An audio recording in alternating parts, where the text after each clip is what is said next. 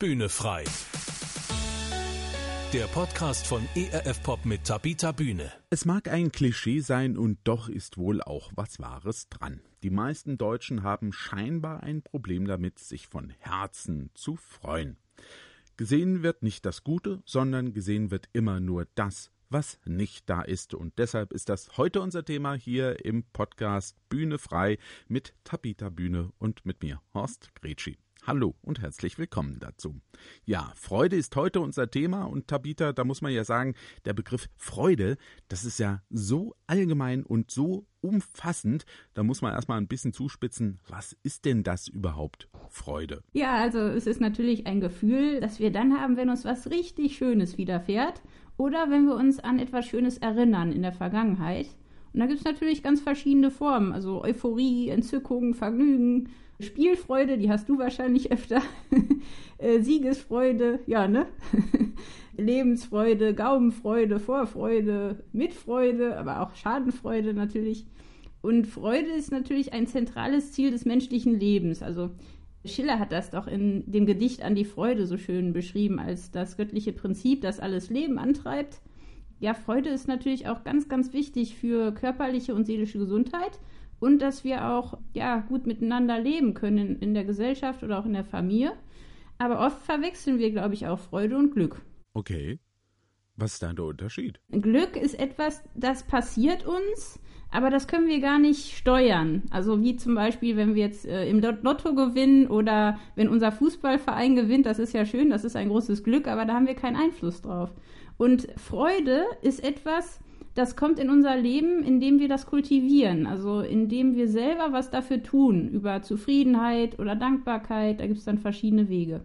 Also die beiden muss man schon ein bisschen auseinanderhalten und das habe ich selber ehrlich gesagt auch lange nicht gemacht. Bist du denn eigentlich so, so ein richtig freudvoller Mensch? Hast du Freude im Leben? Äh, ja, unbedingt. Aber ich kann ehrlich gesagt beides. Also ich kann mich ganz schnell über kleine Dinge freuen. Ich kann mich aber auch ganz schnell über ganz viele Dinge ärgern. Also ähm, da bin ich bei beiden dabei. Aber ja, wie gesagt, ich habe halt lange versucht, glücklich zu sein. Das war wirklich wie so eine Spielsucht und habe dann alles Mögliche probiert und immer gedacht, wenn ich irgendwie ja schön bin oder erfolgreich, dann äh, bin ich glücklich oder wenn ich ja besonders sportlich bin, da Erfolge habe oder einen tollen Freund habe oder wenn ich verheiratet bin oder wenn ich irgendwann mal irgendwo wohne, wo es schön ist oder was auch immer. Also ich habe immer gedacht, wenn das und das passiert, dann bin ich glücklich. Und, und das hat mich eher unglücklich gemacht. Also dieses ständige Suchen nach Glück. Das habe ich aber ehrlich gesagt bis, ja, bis in meine 30er so praktiziert und mich immer gewundert, warum das nicht funktioniert. Ja, heute ist es so, dass ich tatsächlich gar nicht mehr glücklich sein will oder kein Glück mehr haben will, sondern das wirklich als Geschenk sehe, wenn Dinge passieren, die schön sind. Und ich versuche mehr über diese Dankbarkeit Freude in mein Leben zu bringen. Und das kriege ich ehrlich gesagt ganz schnell. Also wenn ich draußen im Wald bin, vor allem morgens oder abends, wenn, wenn ich ganz alleine dort bin, wo ich im Himalaya-Gebirge war und diesen Sternenhimmel gesehen habe, das ist zum Staunen. Also ich kriege ganz viel Freude übers Staunen und ja, wie bei den Kindern, ne? wenn, ich, wenn ich einfach mich auf schöne Sachen konzentriere, dann kann ich mich sehr, sehr schnell freuen. Und gutes Essen, das freut mich auch immer sehr. wie ist das bei dir? Ja, also äh, gutes Essen, da bin ich auf jeden Fall dabei. Also daran habe ich große Freude. Ich freue mich auch schon an der Natur, ganz eindeutig. Also da geht es mir ähnlich wie dir, muss ich sagen. Das sind vor allem die Dinge, an denen man relativ wenig selbst machen kann. Also äh, mhm, gut, genau. Freude beim Essen kommt noch drauf an, wer das Essen zubereitet und so. Da gibt es natürlich schon jemand. Aber ja, also so generell mag ich auch die Momente oder habe ich Freude an den Momenten, wo ich einfach nur da sitze und den Moment genieße. Ja dann kann man auch vom, vom, Glücksmoment sprechen von mir aus, aber ich würde es nochmal anders fassen und sagen, das ist viel tiefer. Ja, also da habe ich einfach eine Freude in dem Moment, so eine Zufriedenheit, die man ganz schwer fassen kann. Also ich glaube, jeder, der mhm. so einen Moment mal erlebt hat oder immer mal wieder auch erlebt, der weiß, was ich meine. Dann weiß man, dass man da ist. So ein Zuhause sein auch, ne? Frieden und Zuhause sein, das ist auch so ein Gefühl, das man dann hat. Genau, ganz richtig. Also so dieses wirklich ganz bei sich sein und das das gibt so eine innere Freude, ja. Mhm. Ja. Ich habe auch schon gemerkt, für mich zum Beispiel, beim Sport, den ich betrieben habe oder auch bei Sachen, die ich, wo ich eben nicht selbst was mache, sondern Zuschauer, ne, ähm, dann fiebert man immer auf diese Glücksmomente zu und freut sich natürlich auch, was weiß ich, wenn Deutschland Fußball-Weltmeister wird. Und dann ist dann aber so ein Loch. Da fällt Mhm. man rein und sagt, okay, ähm, und das war's jetzt. Und das, das Mhm. Glücksgefühl ist jetzt weg. Man freut sich dann immer noch äh, später. Man ist ja Weltmeister oder man hat das Spiel gewonnen oder man hat seinen Lauf geschafft, den man sich vorgenommen hat. Aber so in diesem Moment äh, hat man erstmal so ein, so ein tiefes Loch, ja, in das man fällt. Ich muss Mhm. immer wieder dran denken, an dieses berühmte Bild, das kennst du vielleicht auch, von der Fußball-WM 1990 vor 30 Jahren. Franz Beckenbauer damals steht völlig allein in diesem Riesenstadion und das hat er später mal beschrieben, sagt, ich war völlig leer. Und ich hatte Mhm. keine, kein Gefühl mehr der, der Freude, weil äh, diese Leere in mich reingekommen ist. Ja, da war ich noch recht klein, deswegen. Aber ich kann es mir vorstellen. Ich habe das Bild auch mal gesehen, ja. Und, und das, was er empfunden hat, ist genau dieser Punkt. Ja, er hatte ein Glücksgefühl, aber die, die Freude hat sich noch nicht eingestellt, die kam dann erst später. Also das muss man reflektieren und da kommt Freude. Und das führt mich eigentlich auch zur nächsten Frage an dich. Was raubt uns denn die Freude? Was sind so Freudenräuber, die bei dir agieren oder vielleicht auch bei mir und bei anderen Menschen? Ja, also bei mir ist es relativ einfach. Ich bin dann unglücklich, wenn ich mich mit denen vergleiche, die es besser und leichter haben. Und das machen, glaube ich, ganz viele von uns. Also es ist ja objektiv gesehen so, dass es uns besser geht als, ich weiß gar nicht, 90 Prozent der Weltbevölkerung oder mehr. Aber wir vergleichen uns und das ist meist der Anfang des Unglücks. Und ja, wenn man ständig alte Schulden hochholt, nicht verzeihen kann, immer wieder die Wunden aufkratzt, dann wird man auch nicht glücklich. Und meist sind wir auch nie zufrieden mit uns selbst oder unseren Mitmenschen und wollen immer mehr. Das ist auch ein Problem. Und ehrlich gesagt denke ich, dass wir meist mehr darauf bedacht sind, wie wir wirken, als dass wir wirklich geliebt und gekannt sind. Und das ist für mich ein ganz, ganz zentraler Punkt bei mir selbst auch gewesen auf, auf dieser Reise zur Freude. Und ich glaube, das ist eines der größten Probleme unserer Zeit, dass wir zwar äußerlich immer locker und offen wirken, aber in Wirklichkeit doch unerkannt und alleine bleiben. Dann Perfektionismus, Gier, also es gibt tausend Freudenräuber, Neid und Bitterkeit und oft schleichen die sich schon recht früh in unser Leben und nehmen dann immer mehr Raum ein, je älter wir werden. Und deswegen sind, glaube ich, Menschen, die das nicht geübt haben, zu verzeihen und dankbar zu sein, meistens auch im Alter recht knurrige und einsame Bösewichte, so wie ich es mal nenne. Und da möchte ich nicht hin. Also das ist auch eine Motivation vielleicht. Warum ist es denn eigentlich so schwer, Freude zu empfinden, fröhlich zu sein, obwohl man ja objektiv gesehen einen Grund dafür hätte? Also, du hast es ja schon erwähnt, uns geht's so gut, aber was löst diese Falle aus? Wie gesagt, ich glaube, dass wir uns meist mit denen vergleichen, die es besser haben. Da gibt es immer irgendwen. Es ist immer irgendwer schöner oder reicher oder schlanker oder erfolgreicher. Und solange wir den Fokus immer auf das richten, was uns fehlt, können wir nicht glücklich sein. Das ist unmöglich. Und vielleicht denken wir uns auch immer nur, die anderen wären so glücklich und dabei sind die es gar nicht. Ja, und das ist halt auch so ein bisschen der Instagram-Effekt, ne? Also nach außen wirkt immer alles schön und gut und man kann da viel retuschieren und vortäuschen und wie es innerlich aussieht, das, das weiß man nicht. Und das fand ich auch sehr spannend. Ähm, damals, als ich als Model aktiv war, da habe ich echt sehr reiche und sehr schöne Menschen kennengelernt. Und ähm, das war total skurril für mich, dass einer der reichsten Männer damals in Oslo war das. Der wirkte wahnsinnig erfolgreich und glücklich. Der hatte echt alles, was man sich vorstellen kann. Ich habe noch nie so ein Haus gesehen, wo der lebte.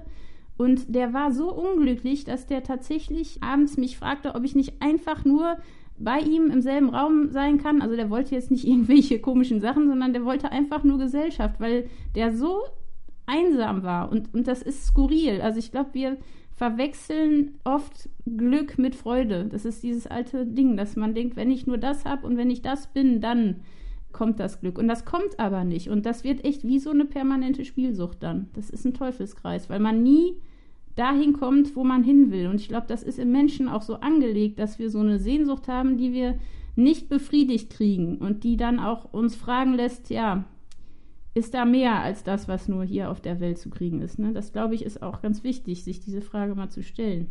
So wie diese Sachen, dass man sagt, die Dinge, die einen wahrhaft glücklich machen können, die einem wahrhaft Freude bereiten können, die kann man sich mit Geld nicht kaufen. Ganz genau. Gerade Beziehungen. Also ich glaube, wer gute Beziehungen hat, gute Freunde hat, der weiß, wie viel Glück da ins Leben kommt. Ne? Natürlich gibt es so Momente, ich meine, du hast, du hast ja Kinder, ähm, ich nicht. Ich weiß nicht, viele sagen ja, die Geburt eines Kindes ist so ein Moment oder ja, wenn, wenn man eben das erste Auto hat oder die, die erste Reise antritt oder Ziele erreicht. Ne? Bei mir ist es halt eher so, wenn ich ähm, beim Marathon die Ziellinie erreiche, da kommt eine Freude, das kann man nicht beschreiben. Das ist ja wirklich für mich un unbeschreiblich, wie viele Glückshormone dann in den Körper kommen. Ja, oder du bist ja Fußballfan, ne? Wenn, wenn der eigene Verein nicht absteigt oder Meister wird, dann ist ja auch wunderbar. Außer bei den Bayern, sage ich immer, da ist es da ist es langweilig. Aber sonst ist, sind das ja auch so Dinge. Aber das ist eben, wie wir vorhin sagten, das sind alles kurzfristige Glücksmomente. Und oft, ich weiß nicht, ob dir das auch so geht. Ich habe oft, wenn ich mich ganz doll freue, gleichzeitig schon so eine Wehmut, die da mit sich reinmischt. Weil ich weiß, dieser Moment, und vielleicht ist das das auch, was du vorhin sagtest vom äh, Beckenbauer, der Moment vergeht ja. Ich weiß ja, dass diese Freude ja nicht hält. Die ist da und dann geht sie weg und unser Leben ist ja immer wieder überschattet auch ne, von, von Leid und Schmerz und langsam Abschied. Und das wissen wir ja. Und deswegen glaube ich, ist es auch schwer, sich ja zu freuen, ohne diese Wehmut direkt noch zu spüren. Das ist richtig. Also ich glaube, das stimmt ganz absolut, dass man eben diese Wehmut gleich mitspürt, weil man eben die Vergänglichkeit weiß. Ja, das ist jetzt dieser genau. Moment, der Moment ist vorbei und das war es dann eigentlich gewesen. Und die Frage ist, was bleibt? Ja, also was ist keine Quelle der Freude sein, die nachhaltig ist? Wie siehst du ja. das? Was kann denn so eine Quelle sein äh, für so eine nachhaltige Freude? Also ich glaube tatsächlich, dass vor allem Beziehungen uns glücklich machen. Also richtig tolle Freundschaften. Ähm, für mich ist es auch die Freundschaft zu Gott tatsächlich.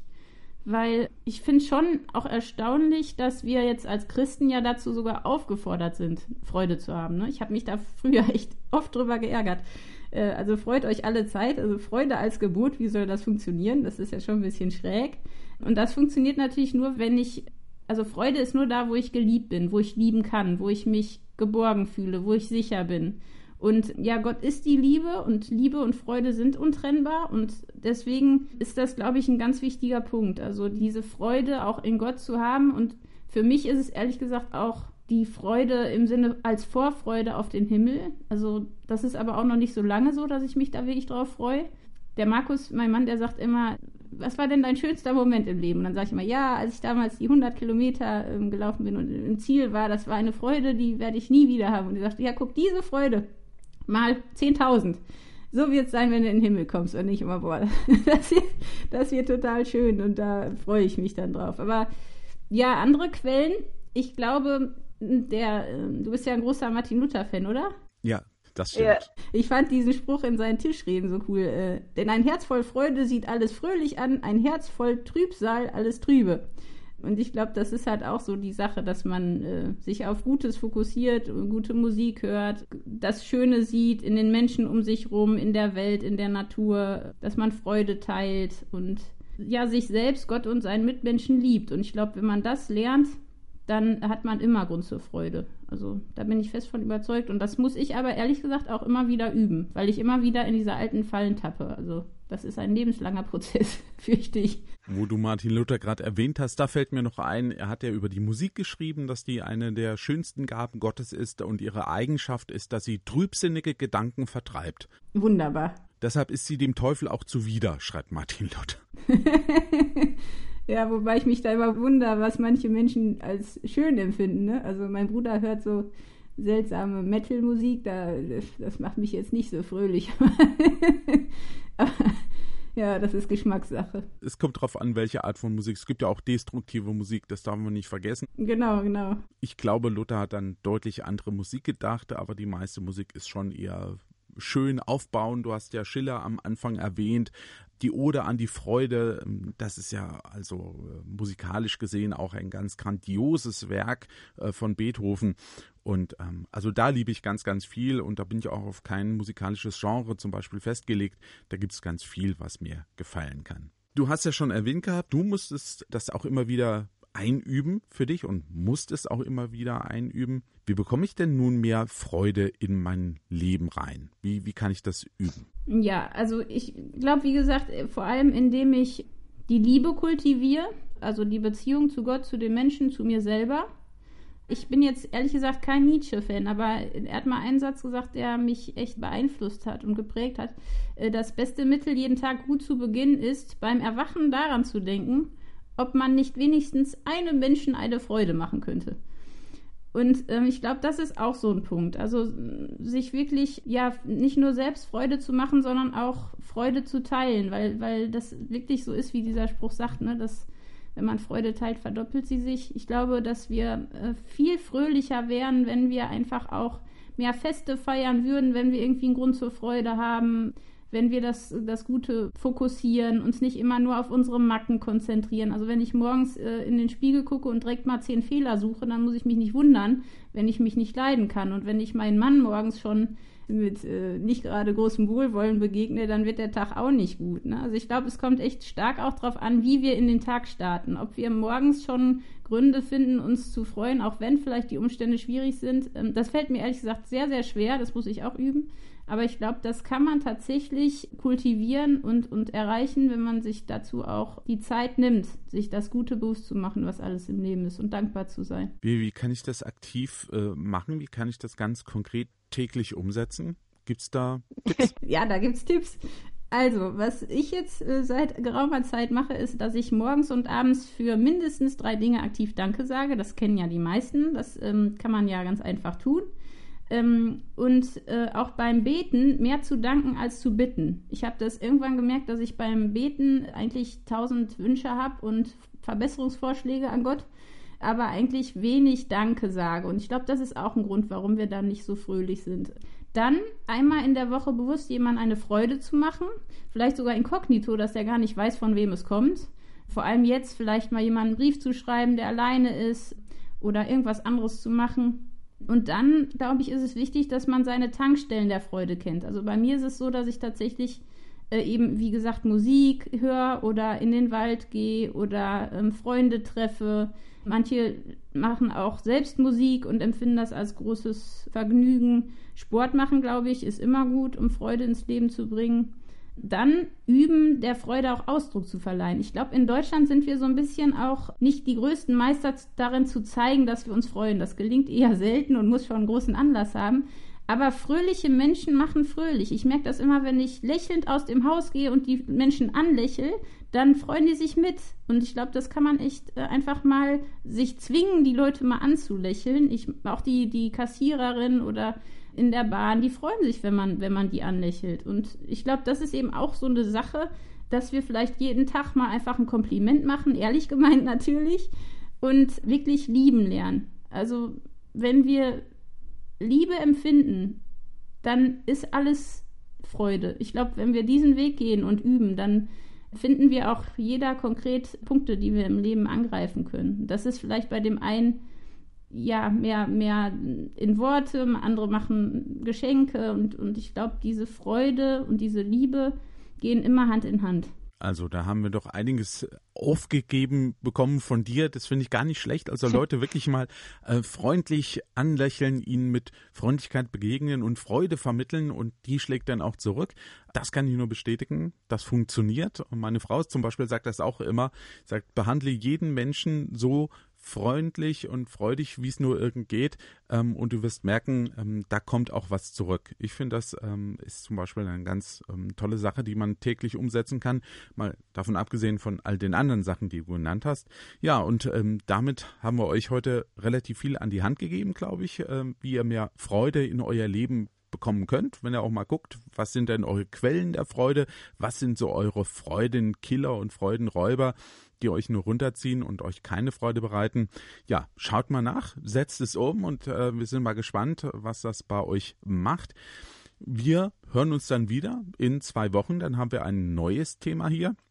Dann wollen wir nämlich über die Macht der Worte reden. Da sind wir fast schon heute ein bisschen dabei gewesen. Also wie wir mit den Menschen reden, so ähm, kommt es eben auch zurück. Und die Macht der Worte, das ist dann in zwei Wochen unser Thema hier bei Bühne frei. Tschüss, bis dahin sagen Horst Gretschi und Tapeta Bühne. Ja, ich wünsche euch allen einen fröhlichen Tag. Bühne frei. Der Podcast von ERF Pop mit Tabita Bühne. Mehr Infos und Podcasts gibt's auf www.erfpop.de.